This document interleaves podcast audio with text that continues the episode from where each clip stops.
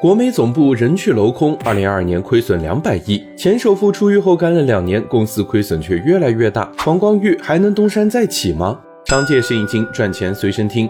作为曾经的商业奇才，为什么会出现越努力越亏损的情况呢？原因很简单，不是英雄造时势，而是时势造英雄。不管是黄光裕还是马爸爸，成功是时代造就的。脱离了时代，再厉害的人都只是普通人。黄光裕出狱之后，用的还是自己过去的老一套打法，薄利多销，线下扩张。当所有卖场都在收缩时，只有国美在不断扩大卖场。黄光裕的判断是，别人恐惧，我贪婪。等到线下回暖的时候，国美就提前抢占了门店优势。这个道理是没错，但如果放到更大的时代背景下来看，线下中间商这个行业都在消失，你再贪婪也没用啊！海底捞逆势开店就是吃了这个亏，现在还消化不良呢。时代的趋势是什么？是 IP 化和去中间化。二十年前开一个门店，只要位置不太差，那都是自带流量的，所以交的房租其实就是买流量的钱。现在线下已经没有大的流量了，黄光裕还是宁愿花房租去线下买流量，而不是在短视频和直播上搞流量。这其实就是对过去成功路径的。依赖宁可相信看得见的房子，不愿意尝试看不懂的机会。试想一下，如果回到两年前黄光裕刚出狱的时候，曾经的首富出狱后做直播，就凭这个话题能获得多少关注？黄老板缝纫机踩得太久，已经和时代脱节了。还有很多人虽然没有踩过缝纫机，但他的思想同样被牢牢禁锢了。